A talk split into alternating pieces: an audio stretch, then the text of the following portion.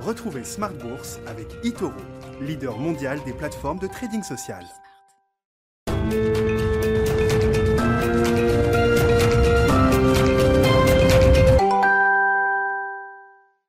Et c'est reparti pour Smart Bourse, votre double dose quotidienne de marché en direct sur Bismart. Chaque jour à la mi-journée, 12h30, 13h. Et le soir, la grande édition, le grand digest de l'information économique, financière et boursière pendant une heure à partir de 18h30. Au sommaire ce soir, des marchés actions qui euh, tiennent bien. Hein. On marque de nouveau euh, plus haut historique sur les marchés américains en cours de séance. Le CAC 40, lui, finalement termine euh, en positif, plus 0,5%, au-delà des 6550 points. Vous aurez le résumé complet de cette séance dans un instant avec Nicolas Pagnès depuis la salle de marché de Bourse Direct.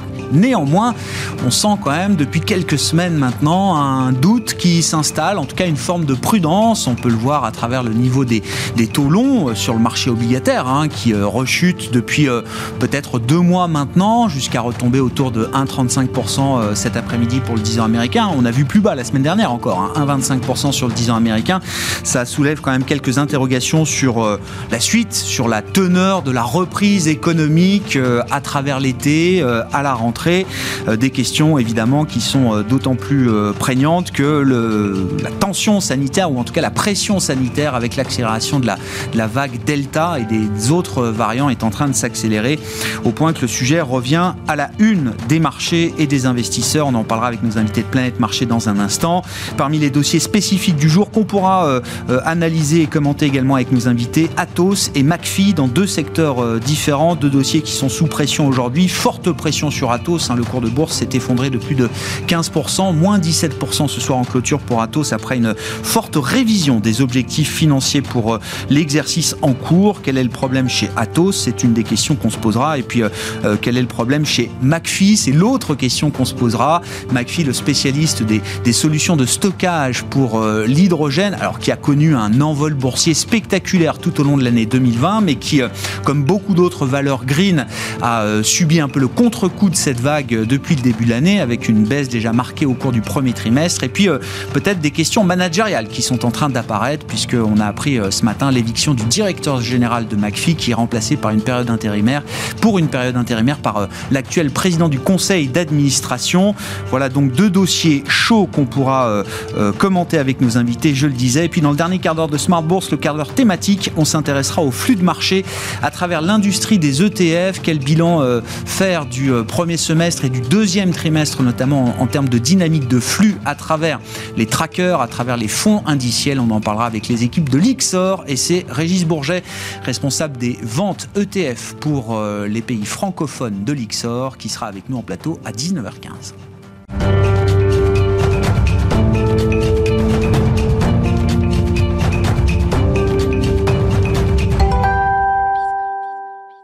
Mais d'abord, les infos clés du jour sur les marchés après une clôture positive en Europe. C'est avec Nicolas Pagnès depuis la salle de marché de Bourse Directe.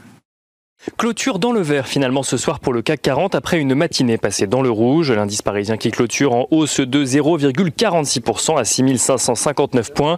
Les investisseurs à Paris qui se montrent tout de même hésitants aujourd'hui avant les grandes échéances de la semaine, mais aussi euh, à cause des craintes sur le front du variant Delta qui continue sa progression. Le variant serait en effet à présent responsable de la majorité des infections au Covid-19 dans de nombreux pays asiatiques et européens. Les investisseurs parisiens qui suivront d'ailleurs ce soir euh, l'allocution euh, d'Emmanuel Macron à 20h. Mais les investisseurs parisiens qui ont également pu suivre ce week-end l'accord trouvé au sein du G20 des finances pour la mise en place d'une réforme fiscale à l'échelle mondiale dès 2023 après l'accord trouvé au G7 puis l'accord trouvé au sein de l'OCDE. Les deux piliers de la réforme sont toujours les mêmes, à savoir une imposition de 15% minimum pour les multinationales et la redistribution d'une partie des recettes fiscales entre les pays où le chiffre d'affaires a été effectivement réalisé.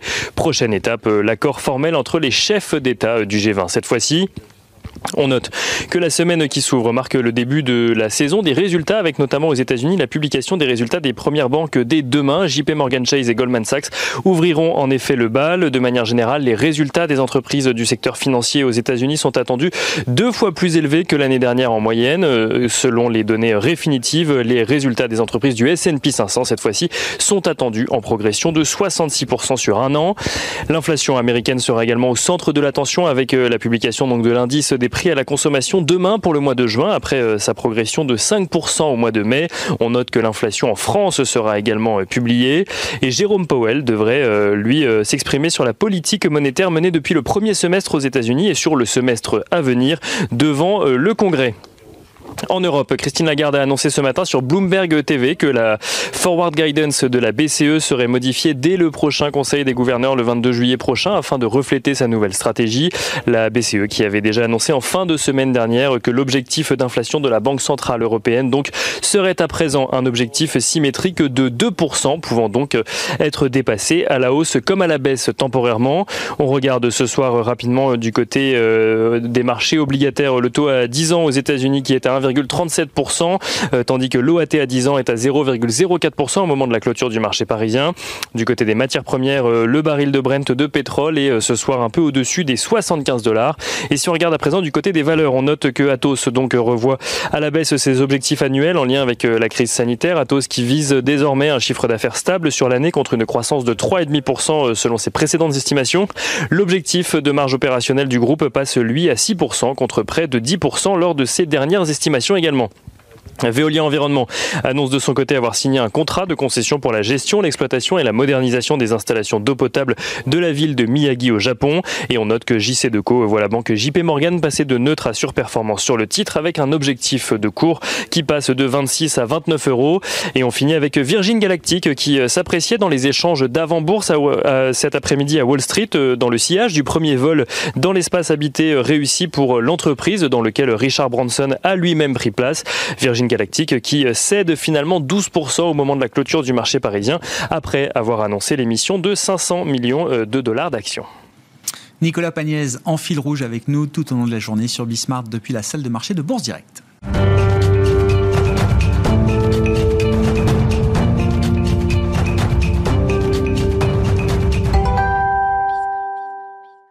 Trois invités avec nous chaque soir pour décrypter les mouvements de la planète marché. Stéphane Prévost est avec nous ce soir, directeur général de la financière responsable. Bonsoir Stéphane. Bonsoir. Bienvenue. Bienvenue à Alain Dubreuil, directeur de la gestion de Claresco avec nous également. Bonsoir Alain. Bonsoir Grégoire. Et Jean-Marie Mercadal qui nous accompagne également. Bonsoir Jean-Marie. Merci d'être là. Vous êtes directeur des stratégies d'investissement d'OFI. Petit tour de table peut-être sur l'ambiance de marché en ce début de troisième trimestre, de deuxième semestre, avec euh, la perspective des résultats microéconomiques hein, qui euh, arrive, Nicolas le, rappelait, mais euh, est-ce qu'on peut dire, Jean-Marie, que les, les, craintes sur l'inflation ont été remplacées ces dernières semaines par les doutes sur la croissance? Est-ce que c'est ça qui euh, fait bouger le marché en ce moment? C'est assez paradoxal, mais on peut dire que la résurgence d'un nouveau variant, finalement, ça va peut-être enlever une épine du pied de la Fed, qui a commencé à être dans une communication un peu compliquée par rapport à son objectif d'inflation, alors que les chiffres d'inflation ont commencé à déraper à la hausse. Bon, là, maintenant, je pense que les marchés ont compris que ce serait plus le sujet et que le vrai sujet qui arrive, effectivement, c'est le sujet de la croissance. Et il ne faudrait pas euh, que euh, ben, dans, les, enfin, dans le contexte actuel de forte reprise, ben, on arrive maintenant à une inquiétude sur euh, justement la pérennité de cette reprise. Alors les marchés actions sont étonnamment forts dans ce contexte-là, mais effectivement, c'est un des aléas de, de la, pour la fin de l'année, cette histoire d'un nouveau variant. Nos, nos économies face aux risques sanitaires sont encore à ce point fragiles, malgré quand même une campagne de vaccination qui atteint des niveaux décents, on va dire ça comme ça, aux États-Unis, en Europe, malgré des comportements aussi qui se sont adaptés tout au long de cette crise, et on l'a bien vu à travers les, les derniers confinements ou les dernières phases de restrictions sanitaires sévères, on a vu quand même qu'on arrivait à, faire tourner l'économie beaucoup mieux que lors du premier confinement, par exemple.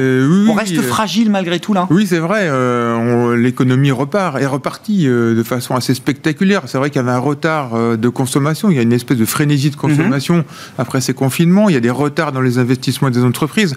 Mais bon, moi, je suis pas un spécialiste. Mais ce qu'on nous explique, c'est que pour qu'on soit complètement débarrassé de cette histoire de Covid, il faudrait que on ait vacciné 90% de la population. Alors, on, on va y arriver dans les pays occidentaux. En Chine, ça accélère d'ailleurs très rapidement. Chine et pays occidentaux, on va y arriver, mais il y a toute une partie du monde où on est vraiment en retard. Et, et puis pour arriver à 90%, même si on regarde que les pays occidentaux, on est encore en France, je crois, autour de 40%. Donc ça veut dire qu'il faut encore. Ah oui, on a fait à peine la moitié du 6, chemin. 9 mois pour arriver à 90%.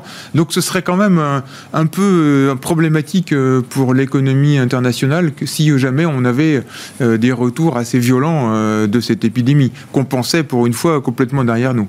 Donc ça, ça effectivement, c'est un sujet pour le deuxième semestre. Et, là, on n'a pas les réponses. Non, non, non, je comprends, mais le, marché, on sent que ça, ça, bloque un petit peu les initiatives de, marché, les initiatives des, investisseurs. C'est-à-dire qu'il euh, y a la question de savoir est-ce qu'on n'est pas allé un peu trop vite en besogne? C'est-à-dire est-ce qu'on n'a pas euh, joué trop vite euh, une reprise complète et totale sur l'ensemble des grandes zones économiques de la planète, alors que finalement, il y a encore beaucoup de chemin à faire? Bah, Le marché, il a acté la reprise violente que j'évoquais tout à l'heure. Donc on a eu un réel boom post-pandémique qui s'est manifesté bah, jusqu'à là récemment. Là.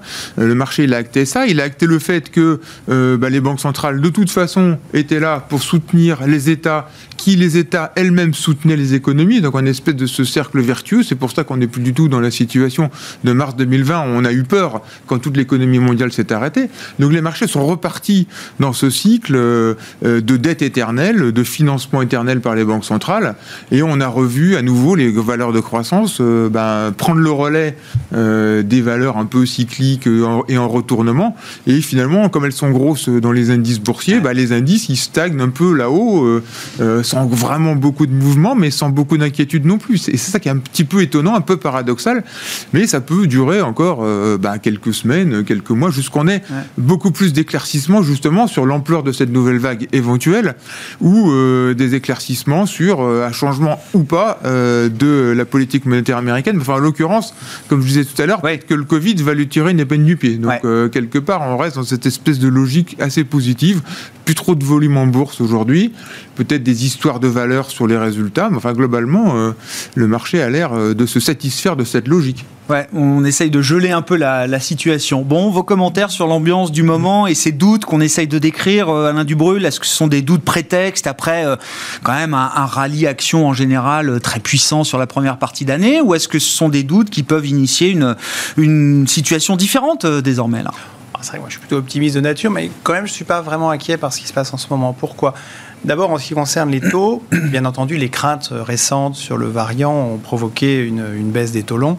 Mais il faut quand même rappeler que la Fed, mis euh, en gros vers la troisième semaine de juin, a clairement euh, sifflé la fin du risque de hausse des taux lié à une trop forte inflation en disant que de toute façon, l'inflation n'était que temporaire. Donc déjà, depuis fin mars, les taux longs ont cessé de monter. La Fed a rappelé à nouveau qu'elle serait là et qu'elle n'en ferait pas trop. Et puis effectivement, le variant ou les craintes supposées viennent vraiment apaiser la situation sur les taux longs. Donc ça, c'est quand même très important pour les actions. La deuxième chose, c'est que on est quand même dans une phase d'accélération de l'économie, malgré tout, et que les craintes qui ressurgissent aujourd'hui sur les variants, ça pose des problèmes sur le voyage, sur l'hôtellerie, enfin, des trucs, moi j'avais toujours été assez réservé sur, sur l'idée que le, retour à la normale irait jusque-là. C'est vraiment les voyages lointains, c'est certaines activités qui peuvent être menacées, et puis tout ce qui concerne les pays euh, en développement qui sont moins vaccinés. Mais si on se positionne sur nos pays développés, on a une vaccination qui avance bien, donc quand même pas mal de gens qui sont vaccinés avec une dose, voire deux doses. Le problème aujourd'hui, ça n'est plus vraiment l'offre de vaccins, c'est la demande de vaccins. Donc je pense que nos gouvernants vont faire tout ce qu'il faut maintenant pour euh, encourager les gens à se faire vacciner. Il y aura toujours des irréductibles. Je pense qu'on n'ira jamais vers une vaccination forcée, sauf peut-être pour certaines professions. Mais pour les autres, ben, on les laissera libres parce que c'est. Il y a Enfin, il y a vraiment des, c'est un peu irrationnel. En tout cas, il y a vraiment des gens qui n'ont pas envie d'être vaccinés pour des raisons qui leur sont propres. Et donc, le prix, je pense, vers quoi on va aller, c'est pour tous les indécis, leur dire, bah, par exemple, les étudiants, si, si vous n'êtes pas vacciné, vous ne pourrez pas aller en présentiel à la rentrée, ou les, ou les scolaires, bah, si vous voulez aller à l'école, vous, êtes vacciné, c'est à vous de choisir. Mmh. Avec des petites incitations de ce style, je pense qu'on va pousser le rythme de vaccination. L'autre point, moi, qui me rend relativement confiance, c'est l'étude de l'Institut Pasteur qui est sortie il y a une dizaine de jours, qui explique que quand on est vacciné, on a 12 fois moins de chances de contaminer les autres. Ça, on peut l'expliquer aux non-vaccinés. Alors, ils peuvent toujours décider de ne pas se faire vacciner, mais ça peut quand même euh, entraîner certains à passer le pas. Et la deuxième chose, c'est que même quand on est vacciné, si on les réattrape, ça arrive, on a quand même dix fois moins de chances d'être à l'hôpital. Donc si on fait les maths, on voit bien que si le, gros de la population se vaccine, on peut sortir indemne. Donc vous dites quand même l'histoire des variants et la vague euh, Delta d'une certaine manière, avec les armes dont on dispose euh, aujourd'hui, notamment euh, vaccinales, vous dites qu'il n'y a pas de raison que ça nous ramène beaucoup en arrière sur le front de l'activité, du rythme d'activité économique. En plus, ce que s'explique l'Institut Pasteur, c'est qu'aujourd'hui, en fait, vu les, le la façon dont les gens vaccinés sont protégés, reconfiner n'aurait aucun sens pour les vaccinés. C'est-à-dire que si on reconfine, si on met tout le monde ou que les non-vaccinés, c'est exactement la même chose. Donc on voit bien le raisonnement, à partir du moment où il y a une majorité de gens qui seront vaccinés, on va expliquer aux non-vaccinés que si on reconfine, ben, ça sera que pour eux.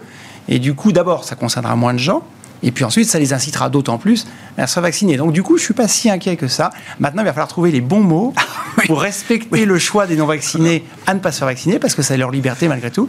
Et voilà. Maintenant, si on a... Ça, c'est le champ politique. Hein, voilà. voilà. Après, qui va prendre la relève, on va dire, euh, ce soir.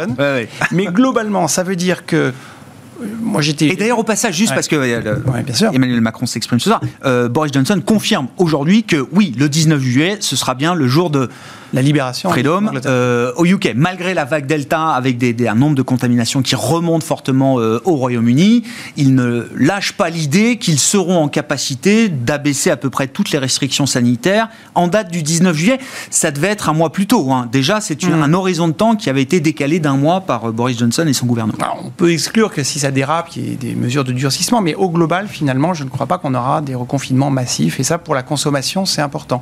La seule activité qui pourrait être menacée, c'est les voyages lointains. mais ça, beaucoup, beaucoup. Euh, certains avaient fait le pari que la saison estivale en Europe allait être très forte. Est-ce que ça déjà c'est quelque chose euh, Eh bien, on voit effectivement que le Portugal commence à bah fermer. On dissuade les gens d'aller en Espagne. Il faut noter qu'en Espagne, la vaccination est aussi importante que chez nous, mais ils n'ont pas vacciné les jeunes. Ils ont commencé par les plus vieux. Donc la, la pyramide des âges fait que les jeunes se voyant beaucoup, ça contamine pas mal chez eux. Donc c'est un choix un peu différent, mais à terme, je pense qu'on y arrivera. Stéphane, Stéphane Prévost, la financière responsable. Bon, vos commentaires sur l'ambiance, on a déjà décrit beaucoup de choses. Euh, qu'est-ce que qu'est-ce qu'on peut apporter comme euh, comme élément? Et puis euh, allons peut-être aussi vers la, la, saison des résultats d'entreprise qui va commencer de manière symbolique avec les grandes banques américaines. Je ne sais pas s'il y a des commentaires à faire déjà sur les résultats des grandes banques américaines, mais plus globalement, ce qu'on attend des résultats d'entreprise au. je, je souscris beaucoup à ce qui vient d'être dit. Je pense que le marché acte pour l'instant que le variant. alors, je minimise pas les effets sanitaires et les effets que ça peut avoir sur les gens qui peuvent tomber malade. Mais euh, le variant est plus contagieux, mais il y aura probablement euh, moins de risque de saturation des hôpitaux. On le voit d'ailleurs en Israël où il y a beaucoup de gens malades, mais les hôpitaux, il y a très peu de décès et les mm. hôpitaux ne sont pas massivement, euh, enfin pas envahi, ah en, sous-capacité de pouvoir accueillir tous les, tous les gens malades. Donc, Même si la loi des grands nombres fait que, avec un taux de vaccination de 40-45% euh, au mieux, euh, si c'est vraiment une vague plus forte encore que les autres. Oui, en contagion, mais en gravité, probablement qu'on va réduire la, la, difficulté et, la pression sur les systèmes hospitaliers. Donc, d'ailleurs, il faut le souhaiter. Alors, on verra d'ici quelques mois si l'avenir euh, nous, nous, donne raison sur ce point-là. Je, je, je valide aussi le fait que les banques centrales restent accommodantes. Et effectivement, euh, si on a un petit peu moins de croissance que prévu au troisième trimestre, euh, on, a déjà acté un peu d'une récession, d'un petit ralentissement, pas d'une récession, pardon, d'un petit ralentissement de l'économie américaine au troisième trimestre. Si, moi j'aime bien quand le taux 10 ans repasse à 1,25%. Bah. vu comme ça dans l'absolu, on peut se demander si effectivement on va pas faire un ralentissement prononcé. Bah, petit euh, ralentissement, mais c'est presque de, en mathématiques, on appelle ça la dérivée seconde. C'est un peu, c'est un, je pense que c'est assez le cas. Et, vous voyez bien que les valeurs de croissance depuis euh, et les valeurs à visibilité depuis une dizaine de jours, où il y a ce phénomène sur les taux, ce questionnement sur, euh, sur la croissance dans les pays développés où il y a déjà bien eu des, des, gens vaccinés, c'est-à-dire bah, l'Europe, les États-Unis et la Chine. La Chine, il y a, peut-être des questions à se poser, il faut surveiller ça de très près quand même.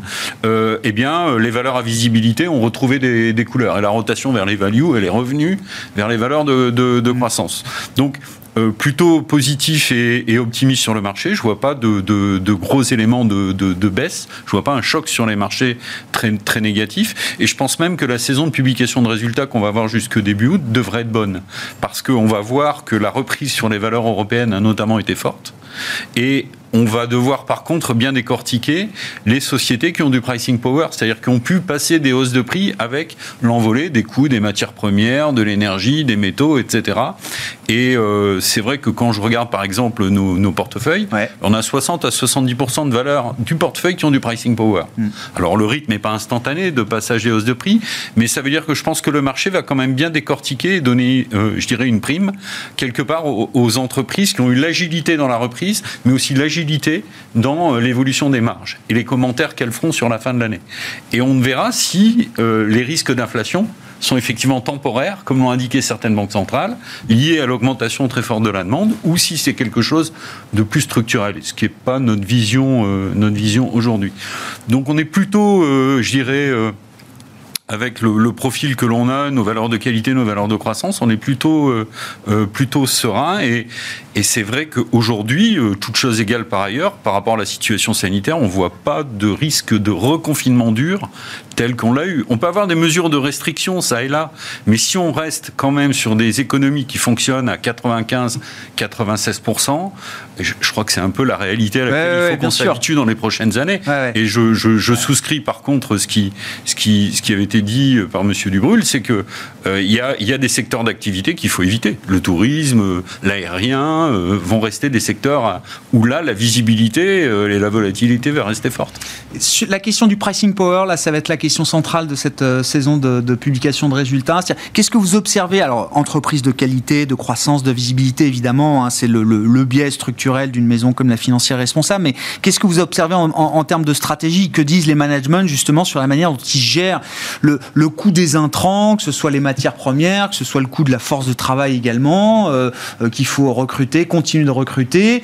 Euh, est-ce que déjà les entreprises sont en celles qui le peuvent sont en train déjà ont déjà passé des, hausses de prix pour euh, bah, maintenir leur taux de marge euh, ou est-ce qu'il y a des, stratégies peut-être un peu plus bah, un peu plus lointaines en matière de hausse de prix C'est très variable d'un secteur à l'autre. Euh, ça dépend aussi de la façon dont les contrats sont passés et sont formulés. Globalement, le message des managements, euh, il y, a, eu peu de secteurs, à part un qui me vient à l'esprit immédiatement, qui est le luxe, où là on passe des, on passe des hausses de prix euh, quasiment immédiatement, et, et, plus on augmente les prix, plus il y a de clients qui frappent à la porte. donc ça, c'est le luxe ne connaît pas la crise en la matière. mais globalement, dans l'industrie, ce qu'on voit, c'est qu'il y a un étalement qui se fait sur le troisième trimestre, sur les, les, les, les, trimestres en cours. Donc, euh, en général, entre, il faut 3 à 6 mois euh, d'une façon générale dans l'industrie pour passer les hausses de prix. Sur le latex, c'est un peu différent, puisque là, il y a une demande qui est très forte, le pricing power est très élevé. Dans les valeurs, euh, dans les valeurs du digital, notamment, dans tout ce qui est cloud, etc., on le voit déjà dans les résultats de ce qui est sorti aux États-Unis, mais également dans les semi-conducteurs. Hein. Vous avez vu qu'il y avait un shortage euh, très clair avec une désorganisation de certaines industries qui avait amené des carnets de commandes en, hausse hmm. phénoménale et, et qu'on va retrouver une normalité qu'en 2020 2022-2023. Donc il y a, je dirais qu'il y a un petit coup de désorganisation qui est lié au Covid. Il y a eu des coûts de logistique également. Euh, ils vont passer finalement au client final à un moment donné euh, et aux consommateurs. Donc, euh, mais globalement, pour l'instant, on pense vraiment que ça reste un phénomène de transition. Donc le message des entreprises devrait être scruté de très près sur les publications du T2.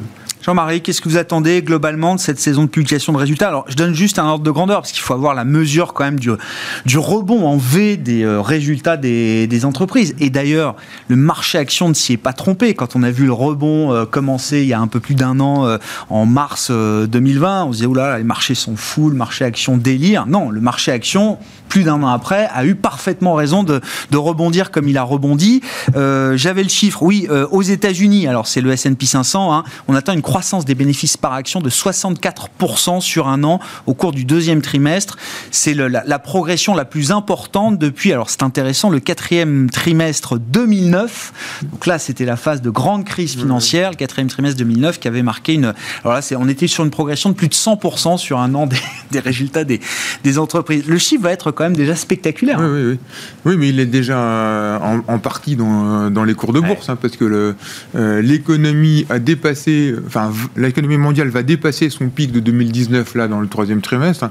Euh, les marchés actions ont déjà dépassé leur plus haut de 2019 et les bénéfices euh, aux États-Unis, on l'a déjà bien dépassé et vont le dépasser en Europe l'année prochaine. Mais c'est déjà dans le marché. Le SP500 est au plus haut aussi historique. Donc c'est vrai qu'on va avoir des croissances de bénéfices cette année aux États-Unis, peut-être de 35 à 40 donc ça nous fait à peu près 190 dollars de bénéfices par indice SP500, mais euh, ça fait un PE 2021, euh, c'est-à-dire que si on multiplie ces bénéfices euh, par 23 fois, bah, on arrive au niveau du SP500 d'aujourd'hui. D'accord. Donc c'est déjà un peu dans le marché action, on paye 23 fois les bénéfices attendus des de, oui, les bénéfices de l'année en cours. D'accord. Alors bon bah, Et ça historiquement c'est cher, c'est très cher, c'est normal à cette phase de la reprise? Historiquement, si on fait juste des statistiques bêtes et méchantes, historiquement c'est cher. On est allé qu'une fois plus haut, euh, c'est euh, en 2000. On est allé à plus de 30 fois. Euh, mais bon, 2000, c'est un, ah bah, particulier. C'est un cas particulier. Euh, alors après, aujourd'hui, on est quand même dans un autre cas particulier parce qu'on oublie qu'en 2000, euh, les taux longs américains, ils étaient autour de 6-7%. Ah, donc là, on est sur le 10 ans américain autour de 1,30%, 1,35%. Donc, donc du coup, on ne sait plus trop si c'est cher ou pas cher. Et c'est vrai qu'aujourd'hui, on a un espèce de paradoxe aussi, c'est que si on cherche du rendement, bah, on l'a plus sur les dividendes actions hmm. que sur les obligations d'État et encore et, et aussi investment grade et aussi high yield. Euh, le rendement du marché euh, action européenne est supérieur à celui du rendement high yield. Donc là, c'est quand même dans un monde complètement bizarre. J'ai vu, juste petite parenthèse, le high yield, donc la dette d'entreprise à haut rendement, la dette spéculative. Euh, qui rapporte plus en termes de rendement, mais qui est en face de ça apporte plus de risques pour l'investisseur. Ah J'ai vu qu'aux États-Unis, les indices high yield, quand on prend le rendement réel, c'est-à-dire retraité de l'inflation, on est négatif. On, ah bah est, on, est, on est tombé à zéro, voire négatif. Ah bah oui, ah bah rendement réel du high yield qui, ne, qui ne rapporte plus rien. oui, en implicite, oui, parce que le high yield américain. Euh, C'était il y a quelques jours. Hein. Oui, parce que l'inflation aux États-Unis, le headline est a dû monter à plus de 5%. donc, effectivement. Donc c'est un paradoxe. Moi, je dirais que globalement, euh, c'est assez cher. Euh, mais de là à ce que le marché s'écroule, non. Parce que de toute façon, il y a toujours ce soutien des dividendes, ce soutien des taux. et puis on est dans un marché qui est coupé en deux. Parce que si on regarde les belles valeurs de croissance et les belles valeurs de pricing power, c'est probablement c'est ce que tout le monde va acheter parce qu'il y a des hausses à faire passer peut-être sur des hausses de salaire, peut-être sur des hausses de matières premières. Et ces valeurs-là, elles sont à des PE, allez, on va dire entre 25 et 35. Je parle, euh, en moyenne. Donc c'est assez cher quand même. Bon, mais comme on a ces taux avec une période un peu bizarre, donc nous, ce qu'on dit, c'est que de toute façon, la dynamique des résultats, elle va être très bonne là, au, qui va être publiée là en mois de juillet, ça va être excellent parce qu'on est toujours sur la croissance qui vient de se passer. Les entreprises vont donner plutôt des bonnes directions et vont se montrer, à mon avis, optimistes. En revanche, la dynamique des prochains mois va s'estomper. Donc euh, la dérivée seconde, comme on disait tout à l'heure, elle, va baisser un peu. Donc nous, on s'attend à des marchés actions qui vont plutôt euh, stagner. Donc euh, il n'y a pas trop de potentiel de hausse aujourd'hui. Il y a des sujets qui fâchent hein, sur la croissance, le Covid, sur les politiques monétaires, sur les hausses d'impôts, sur la réglementation, sur voilà plein de petites choses qui sont pas encore complètement dans, les marchés. Et puis à la, à, la, baisse, en revanche, si, les marchés baissent, bah, de toute façon, qu'est-ce qu'on peut faire d'autre? Oui, les taux sont là pour nous rappeler qu'il n'y a pas, il y a pas de rendement ailleurs. Donc, euh, donc on va peut-être avoir des Quand vous dites, c'est intéressant, euh, Jean-Marie, les, indices qui stagnent, généralement, euh, ça masque des, mouvements à l'intérieur des indices. Il faut qu'il y en ait qui montent, il faut qu'il y en ait qui baissent, et tout ça s'équilibre. C'est souvent comme ça que ça, se passe. En termes de dynamique, vous voyez plutôt, vous l'avez dit d'un mot quand même, les valeurs de qualité, de, visibilité redevenir les, les darlings du marché des ah investisseurs ah bah, Comme elles l'ont été depuis 10 ans. Ah, c'est clair. Avec des oui, non, mais je sais pas, parce qu'on a tellement parlé de la value ces derniers mois que bah, on, se laissait croire que la value allait peut-être bah, euh, encore, euh, hein. encore poursuivre. Ça a marché quand même. Hein. On a eu 3-4 mois de rattrapage value, comme on dit, et cyclique value, ce qui a marché. Mais là, comme on commence à réanticiper un peu de ralentissement et que les taux sont bas, bah, les ouais. Ça change la dynamique. Stéphane, et puis Alain. Le premier trimestre, c'était pour la value. Oui. Au mois d'avril, la tendance s'est fortement inversée. complètement. Au mois de mai, ça a un peu plus stagné. Au mois de juin, ça repart sur la ah croissance, et au mois de juillet euh, et, également. Euh, j'ajouterais juste une chose, c'est que les, le marché européen est un petit peu moins cher que les marchés américains. Et euh, on est aussi en retard en termes de croissance si on regarde ces dernières ah années et de performance. Donc c'est vrai qu'aujourd'hui, la visibilité sur le, sur le marché européen me paraît supérieure sur les actions européennes aux actions américaines bah, je sais pas, c'est marrant, depuis quelques semaines, c'est quand même le marché européen qui a le plus baissé, hein, le S&P et le Nasdaq, qui sont au plus haut. Hein. Oui, oui, oui, mais je pense que ce phénomène-là, euh, on, devrait, on devrait voir peut-être une évolution au cours des mois qui viennent. Alors, bon, ce qui a été dit, alors oui, la, surperformance des marchés américains récentes, c'est tout simplement lié au fait qu'on est, euh, avec l'arrivée des variants, il y a, on a une reprise du risque, enfin la perception du risque a augmenté, donc en général, on revient vers les marchés sûrs, Retour de la qualité, il y a plus de qualité aux États-Unis, les taux baissent. On se rue sur le dollar, parce qu'il y a un effet dollar aussi dans la surperformance des États-Unis. Le dollar a pris 3% pratiquement dans les 15 derniers jours. Donc oui, effectivement, là, c'est la crispation un peu à bénéficier aux États-Unis, c'est assez logique. Maintenant, si on se replace, si on prend les sujets les uns après les autres, les, enfin, les résultats, moi, je pense qu'ils vont être très bons. Il faut quand même noter que toutes les sociétés qui ont annoncé, sauf peut-être Atos, on va en toutes celles qui ont préannoncé leurs résultats là, ces derniers temps, c'est toujours des révisions à la hausse quasiment. Et Virbac aujourd'hui, euh, d'autres encore hein, dans les valeurs des moyennes. à la hausse qui sont pas des révisions, euh, enfin, c'est genre 5, 10, 15 points au-dessus. Hein. Deuxième chose, euh, les US 65% au-dessus de l'année dernière. Bah, l'année dernière, c'était le T2 où il y avait quand même un point bas. Donc il faut regarder ce que ça veut dire par rapport à 2019. Mais en général, mm. on est déjà aux États-Unis au-dessus de, la du niveau de 2019. et en Europe, on s'en rapproche plutôt que prévu. Troisièmement, la question des marges. Moi, je pense que pricing power, en fait, on est dans une situation assez inédite où dans la, presque la plupart des industries, Aujourd'hui, euh, la demande euh, excède l'offre. C'est assez rare. On le voit dans les voitures, par exemple. Les loueurs qui, en général, récupèrent des, marques pourries, euh, Opel, Ford, enfin bon, ce sont, en général, le loueur, les loueurs achètent ce dont les constructeurs ont de trop et ne savent pas quoi faire à des prix bradés. Aujourd'hui, les constructeurs n'ont pas assez, donc ils vont pas en vendre aux loueurs. Ils les vendent à prix fort aux clients mm, mm. de meilleure qualité. Donc les loueurs se retrouvent sans voiture. Ouais. Situation très inédite en fait. Oui, c'est intéressant. Donc ça veut dire dans beaucoup d'industries, en fait, finalement, comme il n'y en a pas pour tout le monde, bah, les prix sont assez faciles à monter.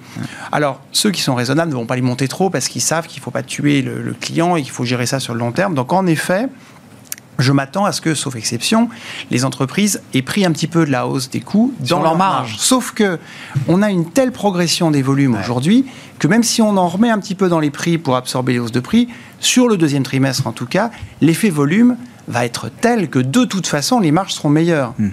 en absolu et même en pourcentage. Maintenant, ce qu'on risque d'avoir peut-être plus sur le semestre à venir, c'est dans les guidance. Moi, je pense que les guidance seront bonnes en termes de volume, de chiffre d'affaires, avec un peu, un peu de hausse des prix aussi. Mais en effet, là, l'effet coût sentira davantage. Par exemple, sur les attentes sur Schneider, on s'attend à un très bon résultat, mais peut-être une bonne top line, mais peut-être un petit peu une marge un peu plus tendue au deuxième semestre. Cela dit, comme les volumes sont là, ça ne veut pas dire qu'en absolu, la croissance des résultats va être freinée.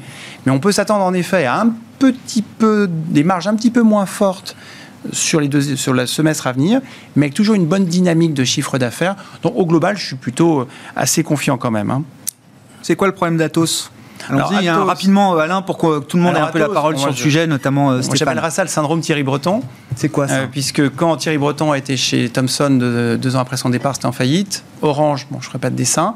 Et en général, quand il est quelque part, ça va bien, et quand il s'en va, un an et demi après, ça va beaucoup moins bien. Alors j'ai eu des doutes sur Atos, hein, avec toutes les acquisitions qu'il a faites, ça marchait pas trop mal, et puis on voit qu'un an et demi après, le château de cartes s'effondre un peu. Alors il y a eu l'acquisition américaine la dernière, celle faite à l'automne dernier, qui semble poser problème avec des questions de comptabilité, mais ça on l'avait déjà vu. Ça expliquait le retard du titre qui était en baisse de 10-15%, alors que ses pertes sont plutôt en hausse de 10-15%. Et puis là, aujourd'hui, euh, nouvelle mauvaise nouvelle, outre qu'on n'en sait toujours pas plus sur les États-Unis, ils nous annoncent que les marges vont être bien moins bonnes, que la croissance dans l'activité cœur de métier, qui est le facility management, donc la gestion de data center, finalement est euh, déclinante. Euh, avec une marge qui est menacée, c'est quand même aujourd'hui 55% du chiffre d'affaires, 45% du résultat.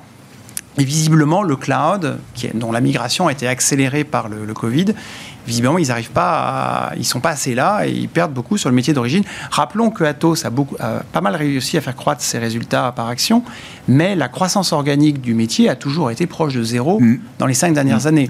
Donc, on a fait beaucoup d'acquisitions, beaucoup de dettes, mais là, aujourd'hui, il n'y a toujours pas de croissance et puis même, il y a même de la décroissance. Donc, dans ce genre de situation, l'effet de levier, il peut vite jouer dans l'autre sens. Mais enfin, quand vous dites le syndrome Thierry Breton, euh, with all due respect, comme euh, on dit, bien sûr, euh, c'est quoi? Il n'y a, pas, a pas de manager à la hauteur pour prendre la succession d'un Thierry Breton quand il est à la tête d'une entreprise? Il y a un effet, euh, il y a une prime finalement qui s'installe quand Thierry Breton arrive à la tête d'une entreprise et quand il s'en va, ben, cette prime-là se dégonfle. ce genre de manager qui veulent faire beaucoup de choses quand ils passent, un peu comme ouais, politique. Bien sûr, très actif, très proactif. Ils font beaucoup de choses. En général, ça passe par des acquisitions. Donc c'est assez ambitieux, ça fait beaucoup de bruit, etc. Mais le problème, c'est que les acquisitions, il faut qu'elles soient bonnes faites à un prix raisonnable, et soient intégrées correctement, et qu'elles améliorent le profil de la société. On voit qu'ils ont fait quand même pas mal d'acquisitions dans l'activité euh, traditionnelle, on va dire, alors qu'ils ont sorti Worldline que eux considéraient trop cher. Est-ce que c'était euh, pas plutôt l'inverse qu'il aurait fallu faire? Je pose la question, mais en termes de mix, disons qu'ils ont concentré l'activité sur une activité qui n'est pas très porteuse a priori, avec beaucoup d'endettement, et le jour où bah, l'activité décline, bah, l'endettement reste, et du coup, bah, c'est compliqué. Donc je dirais oui, le management Thierry Breton, c'est souvent un peu trop de réforme, enfin volonté de faire des réformes à tous azimuts avec beaucoup d'acquisitions. Puis après je m'en vais, puis débrouillez-vous. Euh, pour compléter, Stéphane Prévost, et je précise, Atos, c'est la plus petite capi du CAC aujourd'hui, c'est moins de 5 mm. milliards d'euros. Enfin, je veux dire, c'est une mid-cap. Euh, alors, euh, bon, a priori, leur euh, sort au sein du CAC 40 sera un moment scellé. On, ça, logiquement, la, la, la, société devrait sortir du CAC, ce qui, ce qui, peut être une très bonne nouvelle, parce que ça la met un petit peu à l'écart des, des, feux des projecteurs. Mais c'est quoi les problèmes fondamentaux d'Atos, là, aujourd'hui? Moi, j'ai jamais été fan de la valeur. Je, je, vous le dis, quel que soit le management, parce que je considère que les métiers sont des métiers, les métiers d'Atos à un moment donné, la stratégie initiée par M. Breton, qui a plu au marché, c'était de faire des acquisitions de façon agressive et de récupérer des pans entiers de services informatiques dont des géants industriels ne voulaient plus. Le deal Siemens, c'était lui, hein, c'était l'air breton, C'était le deal Siemens. Et, et, on est dans ce qu'on appelle de la commodity, c'est-à-dire des services informatiques, le modèle des SS2I un peu à l'ancienne, euh, mais on n'est pas dans des activités fortement margées. Et et quelque part, euh, ce modèle avait montré un peu des limites. Il était valorisé par le marché, je trouve, de, toute façon, toujours un peu cher, puisque les multiples étaient un peu comparables à un Capgemini qui, lui, a pris des virages industriels, euh, notamment dans le cloud, euh, notamment dans l'ingénierie d'accompagnement, dans des projets complexes, ce qu'on n'a pas vraiment réussi à faire Atos.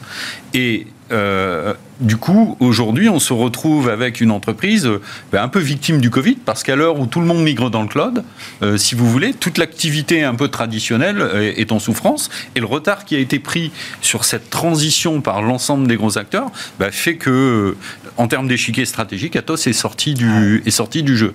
Alors, c'est la double peine. Est-ce qu'il a, c'est la double peine. Est-ce qu'il a matière à y revenir? On, on, va voir. Mais je pense, quand je vois effectivement l'absence de la décroissance des activités, quand je vois les marge qui s'effondre, on passe de 9,8 à 6 euh, à moyen terme, horizon 2022-2023, qu'en plus, il n'y a, de, a plus de génération de cash flow, on arrive à zéro. Euh, et, que les gros projets ne rentrent pas, euh, eh bien, écoutez, oui, on peut se poser des, questions. Et la réaction d'aujourd'hui, elle peut paraître euh, violente. violente, à moins 17, mais on a quand même enlevé 35% de ah. l'EBITDA dans les objectifs qui étaient donnés, sur des activités où il y a quand même une visibilité, une récurrence relativement forte. Donc c'est quand même, je pense, le début d'une difficulté. Alors on va voir comment le nouveau management se, se repositionne à terme, mais je pense que c'est l'intérêt du métier et une exécution qui, dans le contexte actuel, pose problème. Une fois qu'on a dit ça, tout a un prix.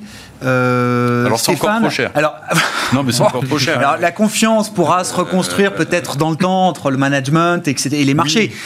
Là, on a le sentiment d'un couteau qui tombe, mais vous dites c'est peut-être encore trop cher. Mais j'avais encore, il y a deux ou trois semaines, avec la, baisse du titre des, des, brokers qui disaient que les analystes poussaient le titre parce qu'il n'était pas cher euh, par rapport au comparable au secteur, 9 fois et demi euh, euh, les bits 2022. Aujourd'hui, on est à 8 après moins 17, mais on voit bien que l'exécution que l'on a et la confiance dans les résultats et dans les guidelines n'est plus là. Donc elle va changer de statut boursier. Donc elle, elle va vraisemblablement, on va avoir des multiples encore sous pression et un cours encore sous pression probablement dans les, euh, dans les mois à venir. Et est-ce que le management réussira à redonner un, statut à Atos? Alors on, peut prendre date, mais on va regarder de près ce qui, ce qui se passe, mais ça va être compliqué. Bon, Jean-Marie, je ne sais pas ce que ça vous inspire, qu'à Atos, il y a plein d'angles d'entrée, hein, le management, le positionnement de l'entreprise par rapport à ses marchés et ses clients. Bah, sur, ces métiers où, euh, quelque part, euh, mature, la croissance est faible et les marges ont tendance à baisser, ce qu'il faut, c'est croître. Et alors là, le problème, c'est qu'en faisant de la croissance, bah, il tombe sur euh, une euh, incertitude sur les acquisitions aux États-Unis. Donc ça rappelle euh, des comptabilités créatives d'une certaine époque. Donc du coup, le marché a peur. Et puis, ou alors, il faut essayer de trouver des métiers en, investissant dans des segments de croissance. Et là, du coup, on ne sait pas encore. On verra la nouvelle stratégie qui va être définie. Donc là, aujourd'hui, c'est difficile de donner un avis. Mais ça prend du temps pour que des investisseurs fondamentaux se réintéressent à un dossier comme Atos comprennent. Donc là aujourd'hui, moi je toucherai pas trop non plus. Bon. C'est devenu même. Est-ce que c'est devenu spéculatif? Est-ce que ça peut intéresser, je sais pas, des investisseurs, des industriels du secteur, des euh, fonds d'investissement? J'en sais rien. Est-ce que c'est un dossier qui est opéable? Est-ce que c'est un dossier qui peut avoir un avenir euh, il n'y a pas chez quelqu'un d'autre? mais aujourd'hui il y a un grand manque de visibilité. Ils sont pas sur ce qui est vraiment intéressant. Et accessoirement, euh, ils avaient quand même essayé de quand même d'être dans le cloud en essayant d'être un peu les acteurs d'un cloud européen euh, qui ferait face aux États-Unis. Donc ça me fait penser aussi que si jamais il y avait une OPA hostile sur le groupe, je suis pas sûr que les autorités euh, politiques ça peut être défini comme stratégie. enfin, considéraient que bon, malgré leurs difficultés, c'est un domaine qui doit rester européen, donc ça peut aussi limiter l'aspect spéculatif. Carrefour étant stratégique, on ne voit pas pourquoi Atos ne serait pas Par exemple. stratégique. L'autre dossier chaud du jour, c'est le dossier McPhee. Bah, je me tourne vers vous, euh, Stéphane Prévost, euh, la financière responsable. Je sais pas, l'hydrogène forcément vous vous intéresse. Euh, ah oui. bah oui, voilà, forcément. quel est le problème de McPhee cette fois? Donc, alors, on le rappelle, un spécialiste, c'est des solutions de stockage pour l'hydrogène au hmm. départ, hein, des grosses éponges qui permettent justement de stocker l'hydrogène et de le, de le, rediriger vers les vers les ah, réseaux ensuite. le titre là aussi a perdu 40% depuis le début de l'année après avoir été multiplié par 9 en 2020. Et puis là, on sent qu'il y a peut-être un sujet managérial puisque le DG a été euh, évincé. Euh, l'annonce a été faite ce matin et le titre a, baissé sur la nouvelle. Il y a un problème de temporalité sur ce dossier et il y a deux raisons à la chute du titre actuel euh, qui me semblent relativement claires. D'abord, regardez, capitalisation de 500 millions d'euros, chiffre d'affaires 2019, 18 millions d'euros, résultat attendu, moins 12 millions. Chiffre d'affaires, euh, même chose sur 2021. 2022, j'ai regardé, c'est 25 millions d'euros de chiffre d'affaires et toujours 12 millions de pertes. Et on valorise ça à 500 millions. Alors, je viens la, la bourse, ça Oui, oui, non, mais on peut valoriser du rêve, mais le problème, c'est que les projets industriels derrière ne suivent pas. Et, le cadencement, visiblement, annoncé qui a été vendu au marché, n'est pas délivré. Et alors, ça, c'est pour moi la première difficulté. Et, en tant que gérant, du coup, quand je vois ces multiples-là, je suis désolé, je ne suis pas dans le private equity, dans le capital risque, je ne touche pas. Deuxièmement, le, point qui me paraît le plus euh, délicat aujourd'hui, c'est qu'on a un management qui, un manager qui est débarqué. Et on n'a pas d'information et d'explication de la part de l'entreprise là-dessus. Donc, euh, bien sûr, c'est lié au warning qu'on a eu il y a quelque temps. Mais la communication, là, elle est vraiment euh, réduite presque à néant. Donc, ne pas donner une visibilité au marché et ne pas donner des billes justement sur le pourquoi du comment, on peut tout à fait justifier un changement de management. Je veux dire, l'entreprise est, est, souveraine en la matière.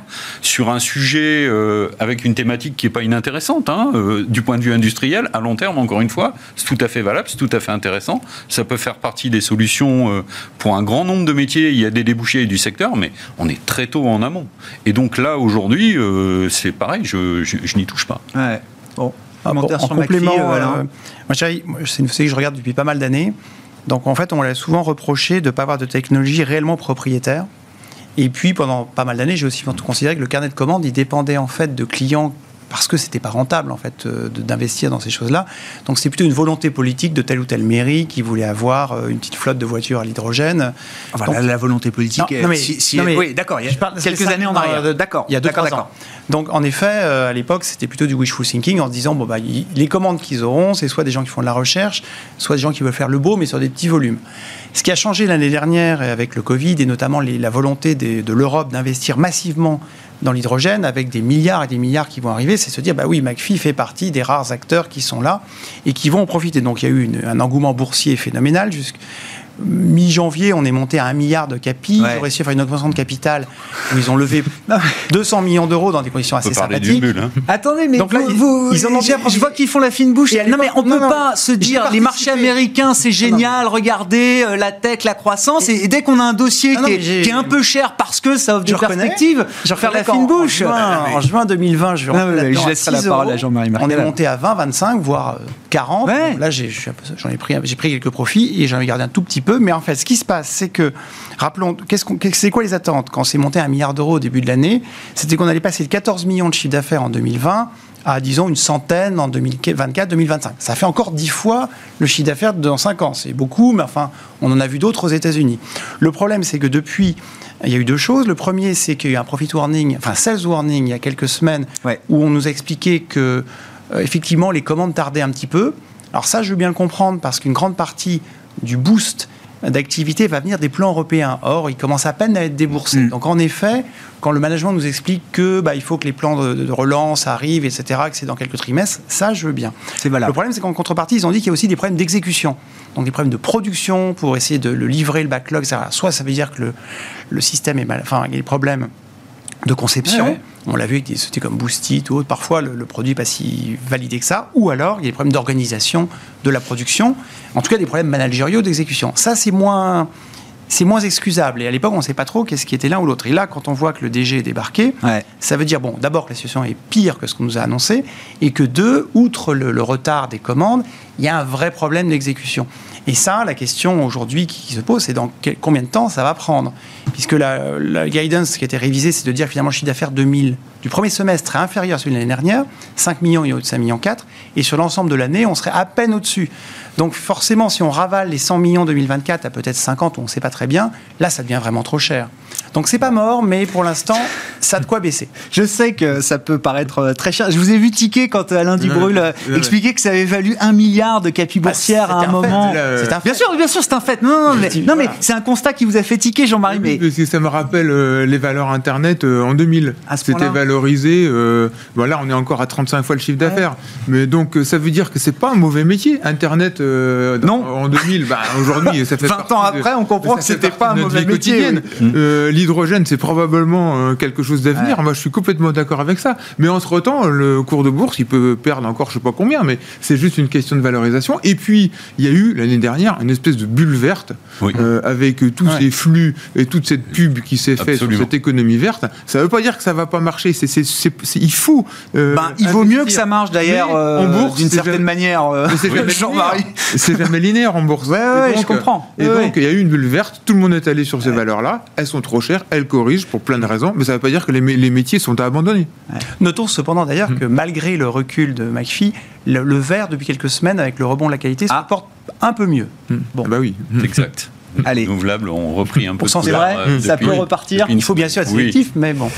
On s'arrêtera là pour ce soir. Merci beaucoup, messieurs. Merci d'avoir été les invités de Planète Marché. Stéphane Prévost, directeur euh, général de la financière responsable. Alain Dubrul, directeur de la gestion de Claresco. Et Jean-Marie Mercadal, directeur des stratégies d'investissement. Dofi étaient nos invités en plateau.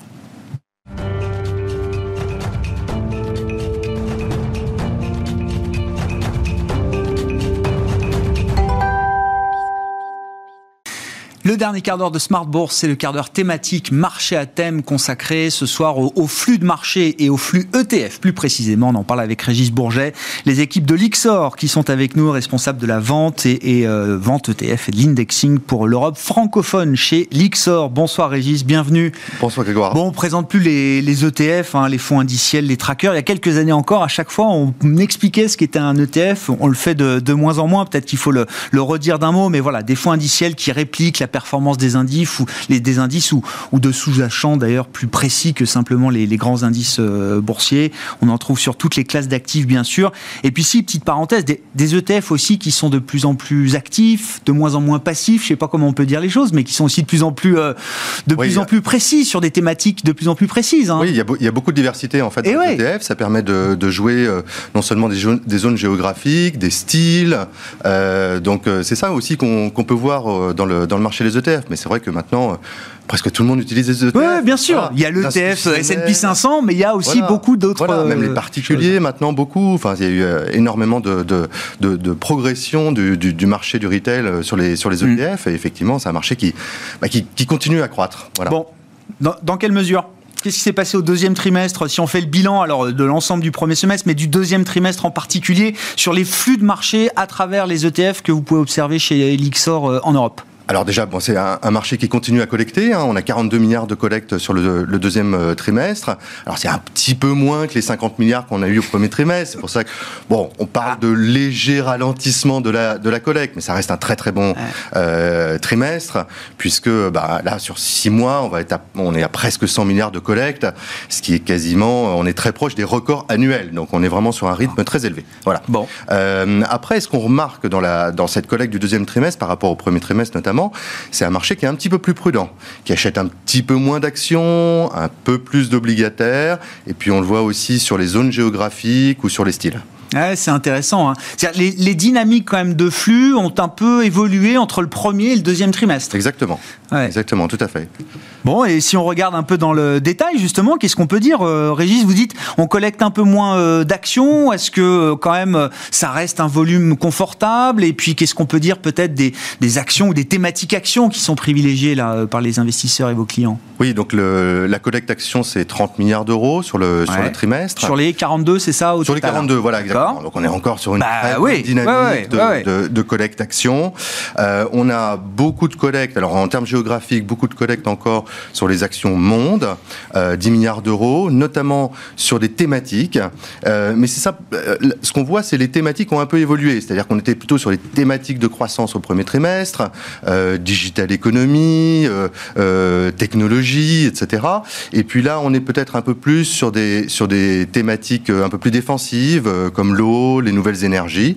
Voilà, donc ça sont dans, dans le segment action monde, on a encore de la collecte sur les actions américaines, bien sûr. Mhm. On a plus de collectes sur l'Europe ah. par rapport au premier trimestre. Premier ah. trimestre, on avait très peu de collectes.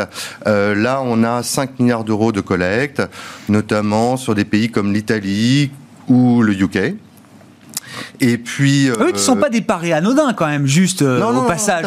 L'Italie et le Royaume-Uni avec euh, la, séquence post-Brexit, c'est pas des c'est pas des investissements anodins d'une certaine manière. C'est des, des, territoires qui ont été délaissés pendant longtemps par les investisseurs. Voilà, tout à fait, exactement. Peut-être des, pays un peu value. En fait. Euh, voilà. Et puis après, ce qu'on a vu, c'est beaucoup de collectes au premier trimestre sur l'émergent et un effondrement au deuxième trimestre ah. de, de cette année. Donc on avait eu 7 milliards de collectes sur, le, sur le, les actions émergentes au premier trimestre. On a moins d'un milliard ce, ah trimestre. Donc vraiment, les, performances qui sont pas au rendez-vous et il y a des investisseurs qui préfèrent lâcher le, les positions de ce point de vue-là? Oui, exactement. Bah, déjà dans, dans l'émergent, vous avez 30% de, de, Chine. Euh, donc euh, c'est vrai que le, euh, on a quand même un certain ralentissement de la croissance en Chine, des performances boursières qui sont un peu décevantes. Donc c'est vrai qu'on a beaucoup moins de, de flux sur, sur les actions émergentes. Ce qu'il faut dire au passage, hein, donc dans, l'univers action euh, notamment, euh, la thématique ESG euh, e continue de, j'allais dire, de tout emporter sur son passage. En tout cas, ça reste, ça, prend un poids structurel prépondérant aujourd'hui dans la collecte ETF au sens large et sur la thématique action euh, en particulier. Hein. Oui, tout à fait. L'année dernière, c'était la moitié des flux sur les ETF qui étaient sur, les, sur le SG. C'était aussi la moitié au premier trimestre. Là, on est plutôt sur 30%, donc ça s'est un petit peu calmé, mais on voit toujours une très bonne dynamique sur le SG. Beaucoup de rotations, c'est-à-dire que c'est des rotations d'indices traditionnels sur des indices ESG au sein du segment ETF ou des flux qui peuvent venir d'autres fonds, de gestion active par exemple. Euh, une tendance que l'on remarque sur sur l'ESG, c'est la très forte croissance du segment climatique, mm. donc des indices climatiques euh, qui sont assez proches des indices traditionnels, mais vous voyez des investisseurs, et notamment institutionnels, qui euh, préfèrent des indices climatiques, notamment parce que ça répond à leurs engagements, euh, notamment de, de, portefeuille. Euh, Mais oui, il y a une contrainte réglementaire très forte pour tous ces acteurs aujourd'hui. Ils peuvent plus avoir des portefeuilles à 3, 4 degrés, comme on dit. Donc ils se sont engagés, notamment dans des alliances net zéro 2050, on en parle beaucoup. Et vous avez tous ces indices climatiques qui ont été développés maintenant depuis, depuis un an, et des ETF qui, qui permettent de suivre ces indices climatiques et vous permettre de, bah, de réduire la, la, le, la température forward de votre portefeuille pour être, euh, pour être à net zéro euh, en 2050 hmm. voilà, ou avant. Si on regarde la partie obligataire, donc les ETF obligataires, vous disiez effectivement, peut-être, on a vu un, petit regain d'intérêt au deuxième trimestre pour la partie obligataire. Qu'est-ce qu'on peut dire de ce point de vue-là, euh, Régis? Alors oui, on a, euh, on a euh, un segment obligataire dont la collecte nette a doublé sur le, sur le trimestre. on était à 5 milliards d'euros sur le premier trimestre, on est à 11 milliards d'euros, ah donc plus que doublé, avec essentiellement le segment obligation corporate, que ce soit investment grade ou high yield. Donc ça veut dire que peut-être le marché euh, achète un petit peu moins d'actions et préfère se reporter sur les obligations d'entreprise. Voilà, donc hmm. ça fait partie des, euh, des flux que, que l'on voit. Il y a toujours la thématique de l'inflation, donc on voit toujours beaucoup de flux sur les obligations inflation. encore à travers le deuxième trimestre, parce que c'est vrai que cette thématique-là, elle semble être, un peu challengée au moment où on se parle. Mais à, travers l'ensemble du deuxième trimestre, ces flux euh, sur la thématique euh, inflation, à travers l'obligataire, elle, a continué d'être jouée. Alors oui, ce qui a changé, c'est qu'au premier trimestre, on était plutôt sur l'inflation américaine et aujourd'hui, on est ah. plutôt sur l'inflation européenne. euh, voilà.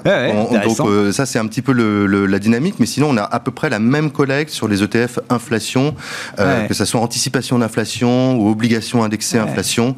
Et donc ça reste un sujet, ça reste un sujet pour le marché. Exactement, exactement, tout à fait.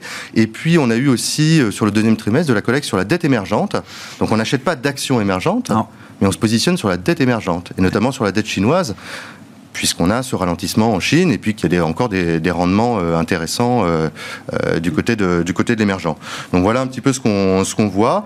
Mais un marché qui, c'est vrai, est plus défensif, qui achète un peu de money market, qui achète du treasury, même du treasuries américain.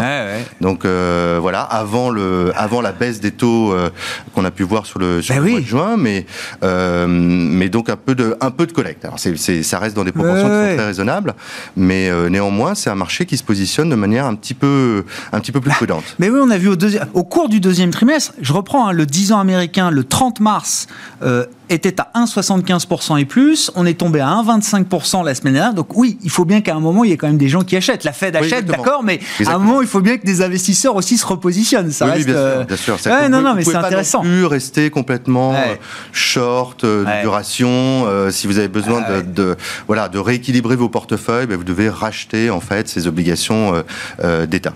Bon, on parlait de la thématique inflation à travers le marché obligataire, parce que sur la partie euh, matière première, là aussi, on trouve des produits indexés, des produits indiciels. Est-ce qu'il y a des, éléments particuliers à signaler, euh, Régis? Bah, La même tendance qu'au premier trimestre sur, le, sur les matières premières. Donc là aussi, on est dans cette, euh, dans cette dynamique de, de capter l'inflation au travers des matières premières. C'est assez diversifié, c'est-à-dire qu'effectivement, on, a des mouvements, que ce soit sur l'or, sur le pétrole, assez, assez divers, mais sur, sur, le, sur la collecte ETF, on, voit euh, une collecte qui est, relativement diversifiée sur des indices euh, larges. C'est des paniers larges, quoi. Voilà, ça. On, cherche, à diversifier le risque sur les matières premières et à capter la tendance inflationniste. Euh, c'est pas juste les métaux précieux, l'or ou le pétrole, c'est beaucoup plus large que ça. C'est beaucoup plus large, exactement. Merci beaucoup Régis, merci pour votre votre éclairage et les insights que vous nous apportez donc euh, de ce venu de ce marché des, des, ETF. Régis Bourget qui était à nos côtés euh, en plateau pour conclure cette émission ce soir, le responsable des ventes ETF et indexing pour l'Europe francophone chez Lixor. Ainsi se termine Smart Bourse donc ce soir. On se retrouve demain en direct à 12h30 sur Bismart.